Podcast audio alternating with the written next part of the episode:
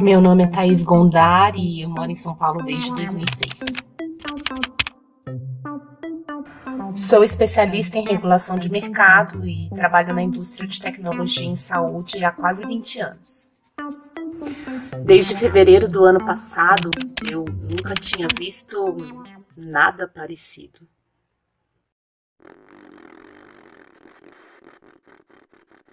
We have therefore made the assessment that COVID 19 can be characterized as a pandemic. Durante a minha quarentena eu ouvia muito podcast. Coronavírus, Covid, Covid-19, as máscaras, lockdown, lockdown, lockdown, lockdown, lockdown, lockdown, lockdown, isolamento social, recessão, pandemia, vacina. Na China, um vírus misterioso surgiu na cidade. Um ano depois, todas as nossas piores previsões haviam se concretizado. Em São Paulo, começaremos a vacinar no dia 25 de janeiro. E, se for possível, iniciaremos antes.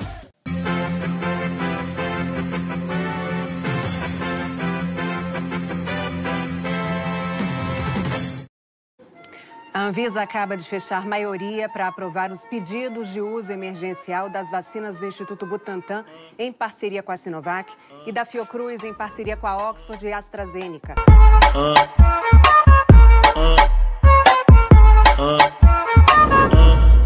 A diferença está nos detalhes, nas vírgulas que ninguém lê, na regra que poucos entendem.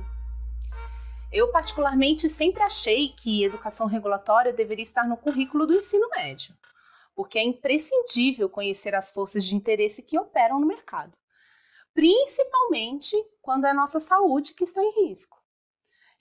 E fora que saber como as coisas funcionam faz parte da nossa jornada enquanto humanos aqui nesse planetinha atrasado, né?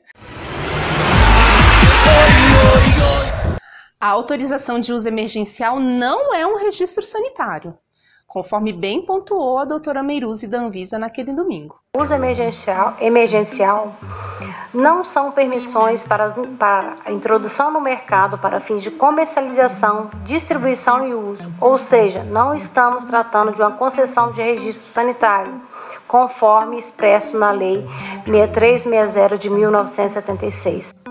Marina, que lindeza aqui, né? Vou até deixar você soltar aquele áudio. Marina, você tem noção, cara, do que, que é a população brasileira batendo a panela gritando Anvisa, bicho? Nossa, como eu sonhei com esse dia, cara. Eu queria dizer a vocês muito obrigado.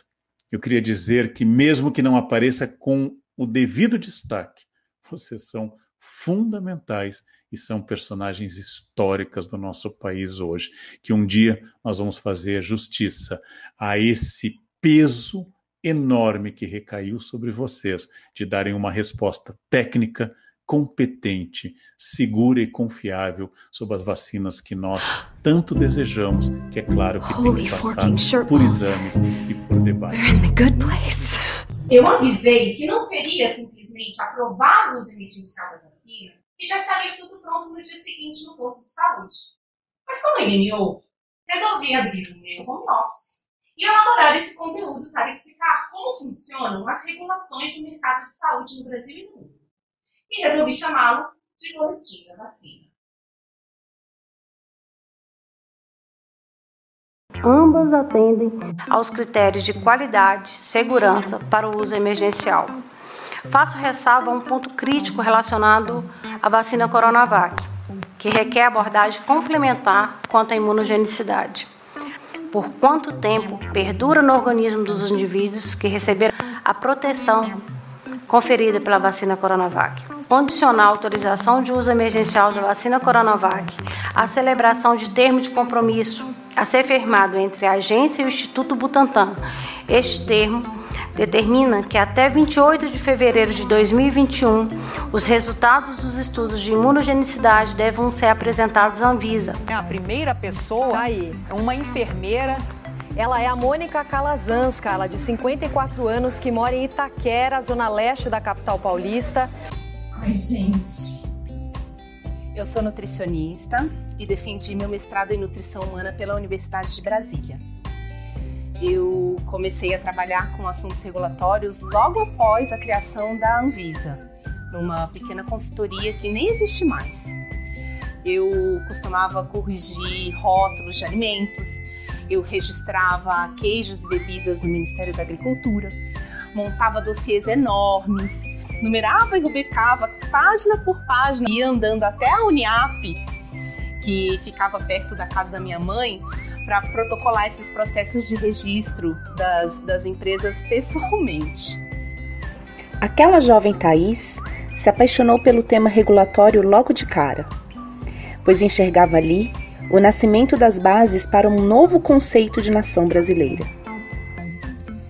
Era o um momento em que o arcabouço regulatório do país estava sendo construído em diversas áreas: na saúde, nas energias, comunicações, meio ambiente e agricultura. O Brasil finalmente estava criando uma estrutura de governo que colocava o cidadão como uma figura central de atenção do Estado. Isso depois de 10 anos de promulgação da Constituição de 88. Algumas pessoas costumam chamar isso de aparelhamento do Estado. O que eu consegui enxergar, trabalhando de dentro desse complexo sistema, era que finalmente um, o Brasil estava avançando em termos de políticas públicas de bem-estar social e de crescimento econômico. Logo depois que defendi meu mestrado, eu comecei a trabalhar na indústria de tecnologia em saúde. Hoje, elas são conhecidas como health techs, e elas são farmacêuticas e gigantes de tecnologia que acabam transferindo toda essa tecnologia para a área de saúde. Eu me mudei para São Paulo a convite da General Electric em 2006. E lembro do primeiro aparelho que eu ajudei a registrar, que foi o Voluson 730. E de lá para cá, eu ocupei cargos de gestão em muitas empresas de dispositivos médicos. Uh, na Gambro Renal Products, que foi comprada pela Baxter em 2013, na Johnson Johnson, na época de ouro dos grandes patrocínios, como foi a Copa de 2014, e finalmente, como Head de Regulatory and Quality Compliance na Getinge, líder do mercado de ventilação mecânica. É, o Marcelo Amato contou que na Itália está o caos, porque é, as UTIs estão cheias, lotadas, abarrotadas, e agora eles estão pondo o doente no centro cirúrgico, porque o centro cirúrgico tem respirador. É que o ideal é entubar o doente o mais cedo possível. Depois que esse áudio vazou, minha vida virou um inferno. Inferno! E a coincidência é que no estopim do caos, eu trabalhava justamente numa empresa que vendia ventiladores pulmonares. Eu sempre tive um sonho de um projeto de educação regulatória. E a pandemia fez esse sonho virar uma urgência. E assim, como milhares de brasileiros, também fui demitida. Ajustei novamente meu estilo de vida e tive o privilégio que poucas pessoas têm para fazer uma pausa. Durante esta pausa, muitos amigos, familiares, conhecidos me perguntavam: o que está acontecendo? Quando comecei a trabalhar nesta área, as pessoas não entendiam muito bem o que eu fazia, né? Responder a pergunta: você trabalha com o quê? nunca foi fácil. Assuntos regulatórios? O que, que é isso, né? E de repente, a minha rotina de trabalho virou notícia na mídia, no Zap, no Jornal Nacional, nas redes sociais. Foi, foi bem louco. E era cada pessoa falando uma coisa, especialistas anônimos pipocando em lives pela internet, uma cacofonia absurda que tá deixando as pessoas doidas. E, enfim, às vezes eu acho que é isso mesmo que eles querem, né? Deixar as pessoas doidas. E durante a minha quarentena, eu acompanhava as notícias, os dramas pessoais e aquela movimentação do mercado, né? E muitas vezes tive vontade de chorar. Vontade de chorar porque aquele meu trabalho anônimo de todo santo dia, de repente, do dia para noite, havia se tornado o principal assunto de destaque na mídia. A diretoria colegiada da Anvisa, a direção da Anvisa, autorizou o Instituto Butantan a comprar 6 milhões de doses inativas da Coronavac. Gente! Gente!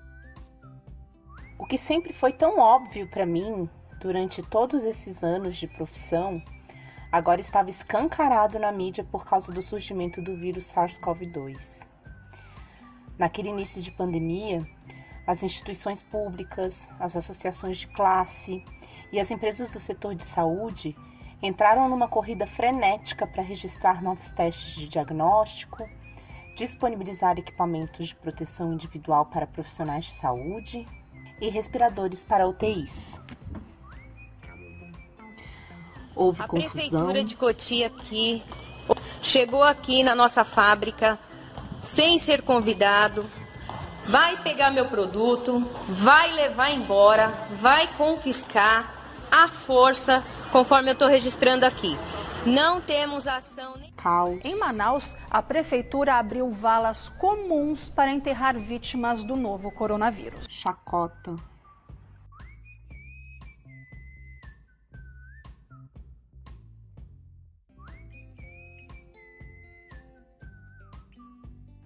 Descaso. Nesta segunda, o ministro da Saúde admitiu que foi avisado sobre o risco de um colapso no fornecimento de oxigênio hospitalar. Segundo Eduardo Pazuello, ele recebeu um alerta uma semana antes da crise começar. A Polícia Federal investiga o superfaturamento na compra de respiradores pela Prefeitura de Fortaleza. Segundo as investigações, o prefeito Roberto Cláudio teria pago até quatro vezes mais pelos equipamentos que não recebeu. E seguimos sofrendo as consequências.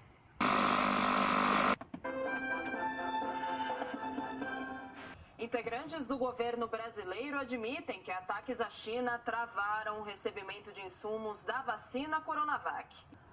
A Fiocruz afirmou que a entrega das vacinas de Oxford vai atrasar. A pandemia do coronavírus escancarou uma realidade da qual a maioria de nós sequer imaginava de que nossa saúde depende estritamente de um conjunto de políticas públicas e de regulações de mercado para proteger nossa saúde de manobras oportunistas. Mas você já parou para pensar como esse arcabouço complexo de regulações funciona?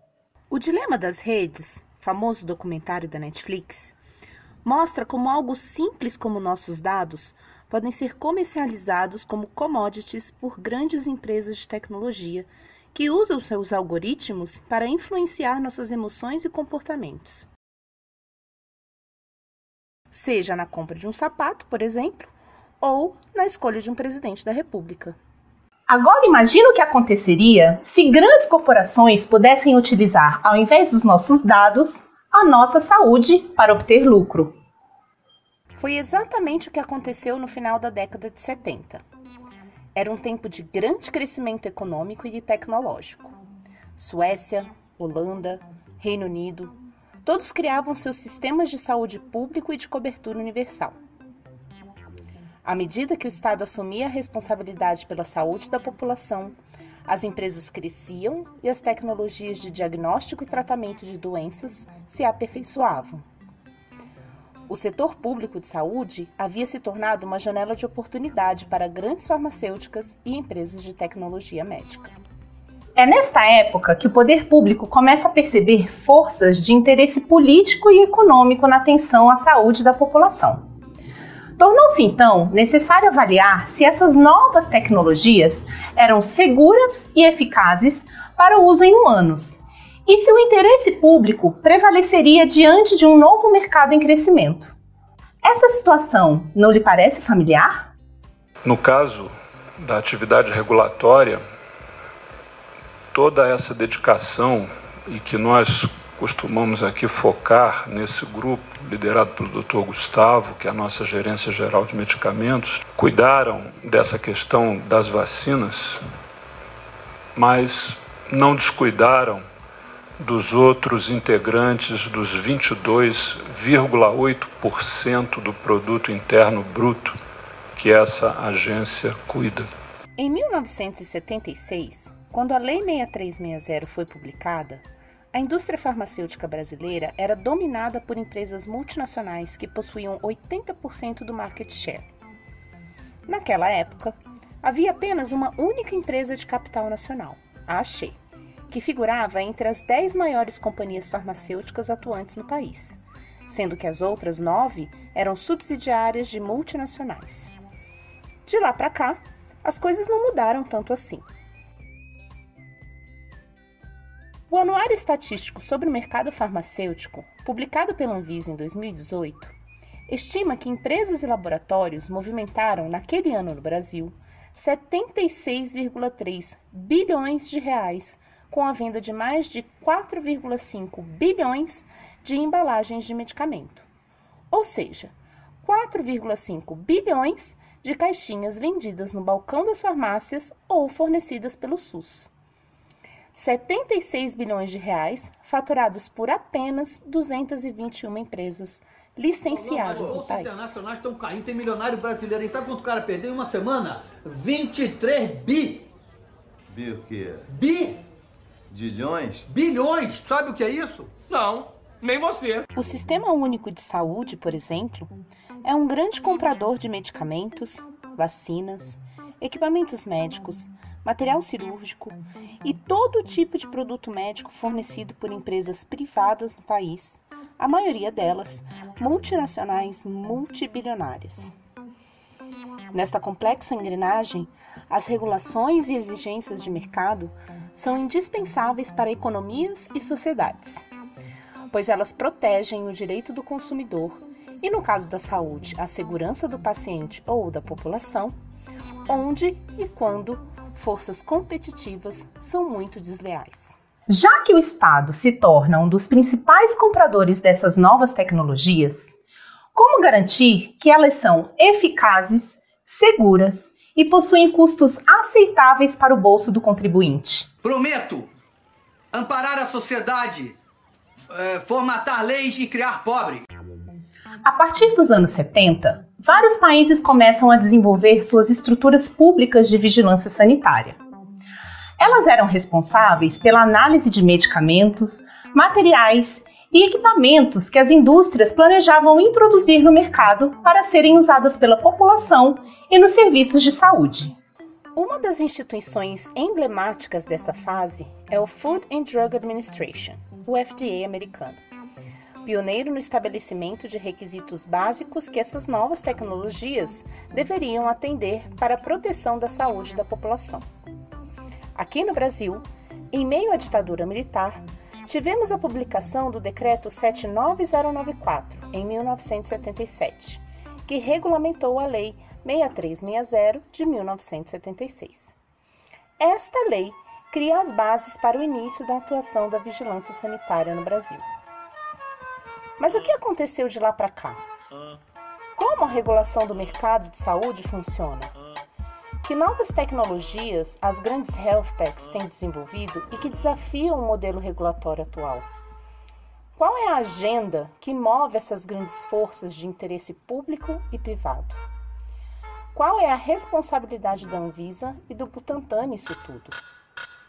Como funcionam os trâmites de aprovação? E afinal, o que é autorização de uso emergencial. Não percam! Me acompanhem pelas suas redes sociais de preferência e ativem as notificações que vocês já conhecem. E nos vemos na semana que vem em mais um Boletim da Vacina. Ao que nós, cidadãos brasileiros e do mundo, estamos exatamente expostos? O que precisamos saber diante de uma das maiores crises sanitárias da história da humanidade? De que forma as empresas atuam para vender saúde?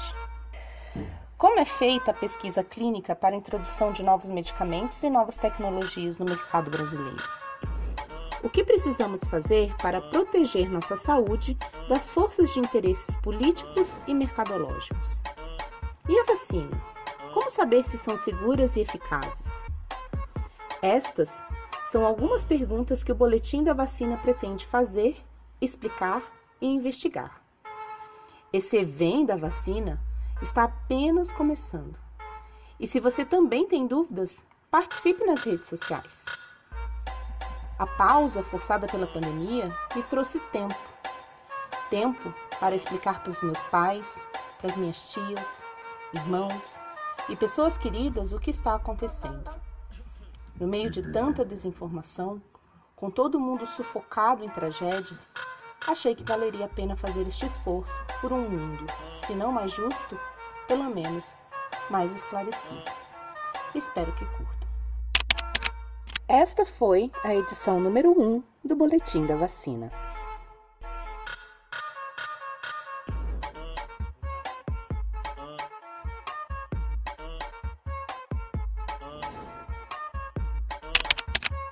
Sentimos muito por todas as perdas ocasionadas pela Covid-19. E para as famílias que perderam seus entes queridos por negligência do Estado, não deixaremos a boiada passar. Defenda o SUS.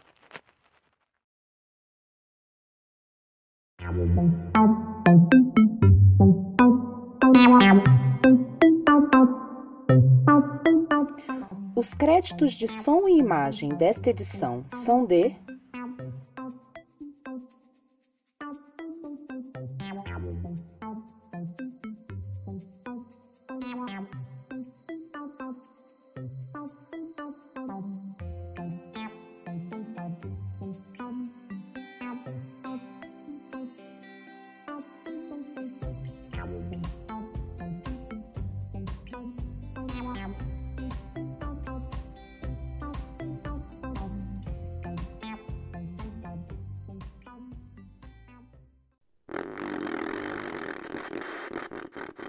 Produção Gerbera Group.